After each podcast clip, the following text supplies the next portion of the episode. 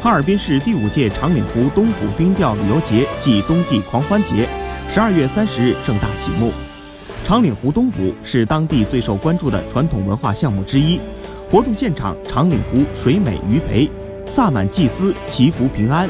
鱼把头喊号交织成一幅体现传统渔猎文化的盛景再现。一网下去，上万斤鲜鱼跃水而出，蔚为壮观。长岭头鱼最终由八点八八万元落锤成交。